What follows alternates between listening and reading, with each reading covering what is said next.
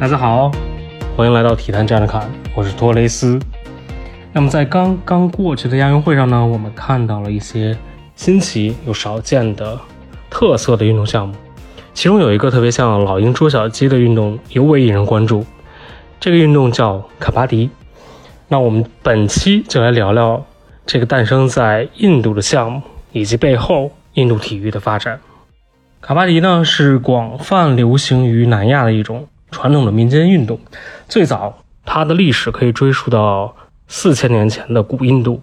这是一项个人防御与进攻的这种玩游乐项目。人们相信卡巴迪起源于远古时期的一个狩猎活动，由当时的居民面对野兽而发展而来的，并在印度大概是公元前一七五零年到公元前五百年开始流行开来。那根据推测呢，古代人发明卡巴迪运动是为了锻炼战斗力以及这种勇敢的精神。那一个人呢，即使面对一排人的攻击，也要不断的叫阵呐喊、提振士气，同时也要运用本身的一些防守技巧，不让敌人来碰触自己的身体。在古印度著名的梵文史诗《摩诃婆罗多》中，就描述了一位勇士与敌对阵营之间的战斗。那他设法。渗透了对方的七重防守，但因为不知道出路而最终导致了死亡。二十世纪初呢，卡巴迪的这项竞技运动在印度逐渐的标准化，并开始推广到了更多的国家。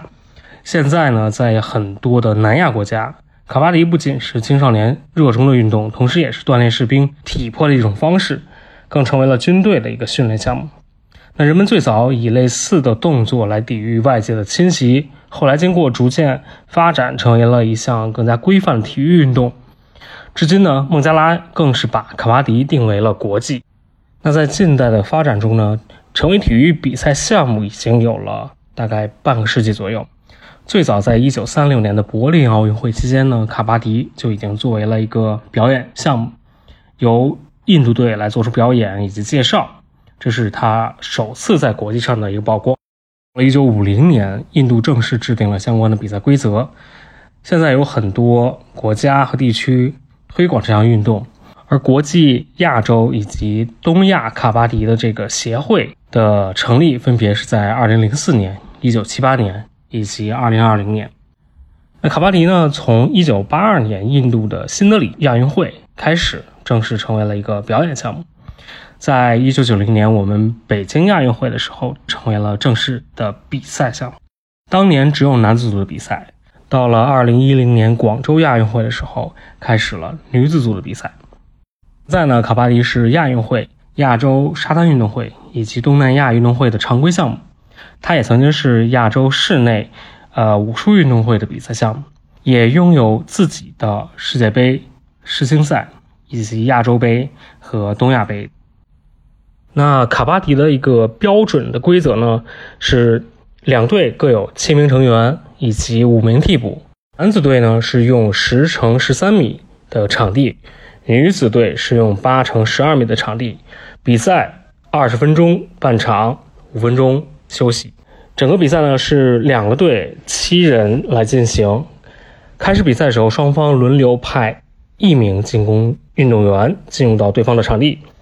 然后造成对手出局即可获得得分，击者需要回到场下复活席等待队友的救援，轮流进攻直到时间结束，看哪一个队得分高即可获胜。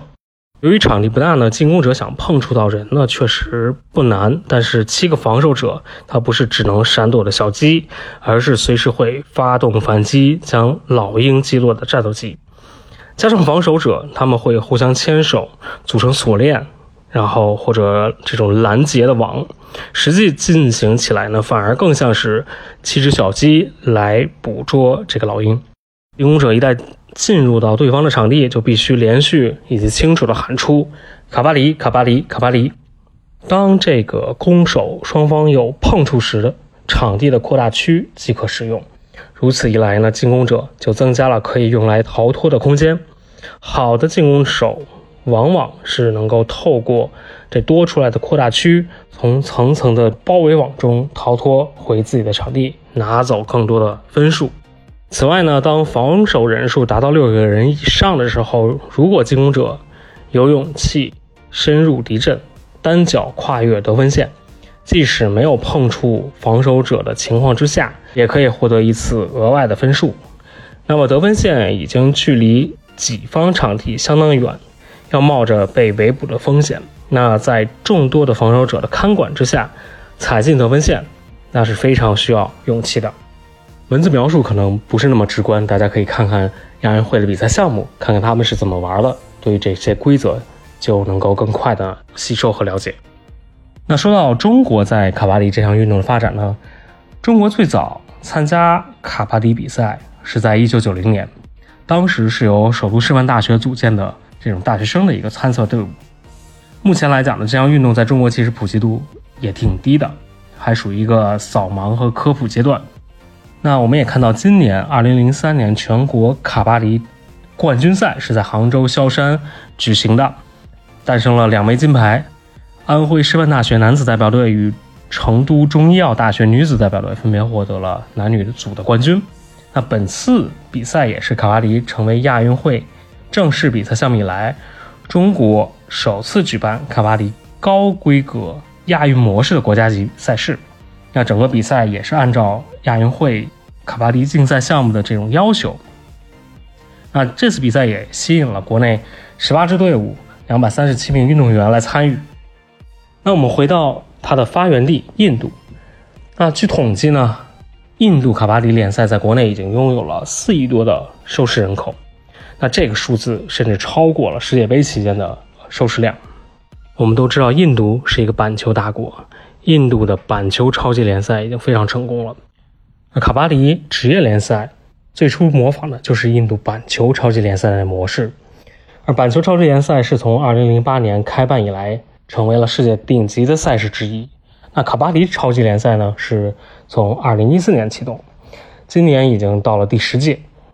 印度板球联赛它的成功秘诀在于它非常快的比赛节奏，每场比赛持续三个小时左右。那参与者都是这个领域的明星选手，同时不少队伍的老板都是宝莱坞的明星。这些明星和观众一起看比赛，为球员欢呼，有各种精彩的秀。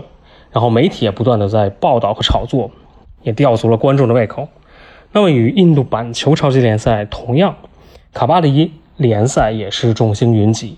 那不少队伍的老板都是商界的大亨和名流，其中成绩比较突出的。叫巴特纳海盗队，他的老板呢是印度的一家钢铁公司的老板，同时像一些宝莱坞的一些影演员，他们在卡巴迪联赛里也有自己的球队，这些人都为这个联赛的市场推广做出了重要的贡献。卡巴迪联赛发展至今已经取得了非常显著的效果，到二零二一年的时候，印度有四亿的收看人数。收视率仅次于板球，比世界杯还高。就像我刚才提到的，那么到了二零二二年，整个联赛它所获得的赞助高达了十五亿卢比，相当于人民币一点三亿，那比上一年多了百分之二十左右。其中我们最知名的一个赞助商就是 vivo，vivo 是卡巴迪联赛的首席赞助商。它的首席赞助商权益是从2017年开始，一直行使到2025年。说回到卡巴迪联赛的最初，其实是从广州亚运会的时候。那么当时呢，亚洲卡巴迪联合会的官员会见了当时的这个评论员，讨论了卡巴迪职业联赛的创建。那么两年前呢，印度超级联赛的开办引起了轰动。那当时两个人就认为卡巴迪超级联赛也一定能够发挥同样的作用和价值。那四年后呢？二零一四年，这两人联合了迪士尼印度，正式启动了卡巴迪超级联赛。整个联赛的包装和打造都参考了印度板球超级联赛。它用色彩鲜艳的垫子、激光灯、DJ、电影明星，为这项运动增加了更多的魅力。场馆配备空调、激光灯以及震撼的音乐，丰富了比赛日当日的体验。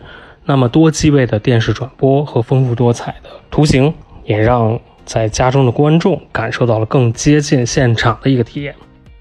那么在市场营销上，因为拥有了印度最大的付费流媒体平台这个迪士尼印度的加持，联赛的运营推广直接进入到一个高速发展的状态。说到印度的这个用户习惯，印度百分之六十九拥有电视的人是在印度语地区，那么对本土语言内容的需求和偏好，实际上非常推动着地方语言电视的发展。观众对于有本地语言内容的这些节目是日益的需求上升，而且不仅表现于娱乐和电影这些主流的形式，那体育节目的收视率也在本土语言频道的推动下大幅增长。影响印度观众观看行为的另外一个重要因素是家庭观看，在印度，百分之九十八的家庭是单一电视家庭，那看电视在很大程度上是一种家庭行为。家庭成员共同观看的比例是非常高的，所以印度卡巴迪联赛同时也提供了印度语、卡纳达语、泰卢固语和泰米尔语等各种本土语言的报道和直播，也巩固了它在印度市场的一个基本盘的忠诚度。而在联赛开始时，很多人在农村里面的印度人，整个社区都会从电视的肥皂剧转向了卡巴迪超级联赛。一方面是印度的这个超级联赛，它的视效互动感觉非常好，同时很多卡巴迪的运动员都是出身于农村。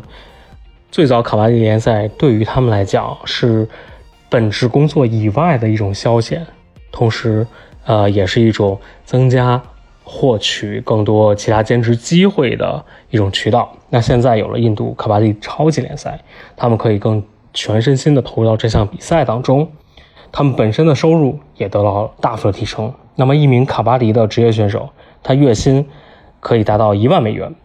虽然整体收入还和板球运动员有一定差距，但是卡巴迪运动员在印度已经算是非常高薪的阶层了。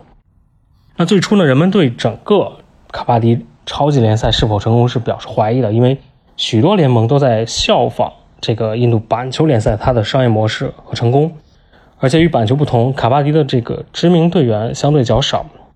然而呢，事后在卡巴迪联赛成功的举办多年之后，我们再回顾，那我们看到，实实际上就是因为卡巴迪，他的很多运动员出身于草根，那么卡巴迪这项运动也在草根的社区中得到了广泛的传播。那因此，这个联赛。在广大的这个农村人口当中，更显着具有吸引力。它能够同时吸引广泛的农村和城市的观众，因此它获得了更多的广告商的青睐。我们之前提到的 vivo 就是一个典型的，在扩大市场当中运用投入在卡巴迪超级联赛的赞助，获得更广大的一个潜在人群。总结来讲呢，卡巴迪超级联赛它在以下几个方面。获得了非常成功的表现，赞助商和投资。那么卡巴迪超级联赛因为广泛的影响力和忠实的粉丝基础，吸引了赞助商和投资者一个持续的关注和投入。那么对于这项运动本身呢，它为很多运动员提供了新的机会。这项联赛为球员和教练创造了收入，也提高了整个印度卡巴迪的水平。还有就是钱。这项运动投入了大量的资金，许多名人也直接参与到其中。然后就是比赛时间非常的简洁，整场比赛不超过一个小时。而印度卡巴迪超级联赛更像是一个缩影。实际上，我们看到在印度板球联赛异军突起，随后跟进的像卡巴迪联赛，还有羽毛球超级联赛、足球超级联赛等等。大概十五项新兴的超级联赛同时在运作，这些联赛的比赛让更多的人关注体育，关注这些体育项目，也愿意投入到其中，也畅想着有一天成为其中的明星。这也为印度体育的整体的发展和整个市场的蓬勃提供了一个非常夯实的、非常有潜力的一个基础。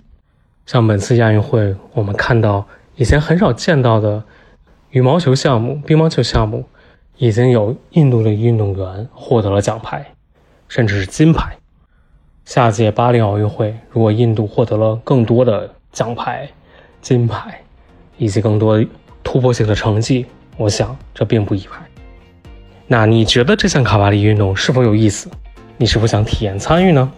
你认为印度体育会在未来有怎样的表现？它会在哪些项目有突出的成绩？那么欢迎给我们留言，分享你的看法。